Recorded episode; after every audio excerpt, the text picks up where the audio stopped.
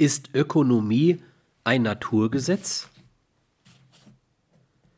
Der liberale Evolutionismus beruht auf dem merkwürdigen und inzwischen wohl zureichend falsifizierten Dogma, dass es in sozialen Systemen zugehe wie in der Natur.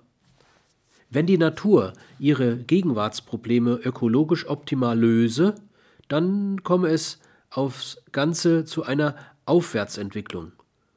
So auch das Makrosystem Ökonomie. Wenn es seine Probleme wirtschaftlich technisch optimal löse oder durch politische Instanzen lösen lasse, dann komme es schon wie von selbst zu einer Aufwärtsentwicklung.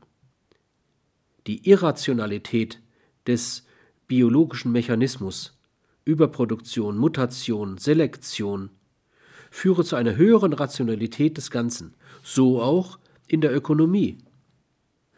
Nun ist diese Analogie als falsch erkannt damit auch ein Dogma des Systems. Mit der Aufgabe eines Dogmas im Erkenntnisbereich endet nicht schon seine faktische Wirksamkeit.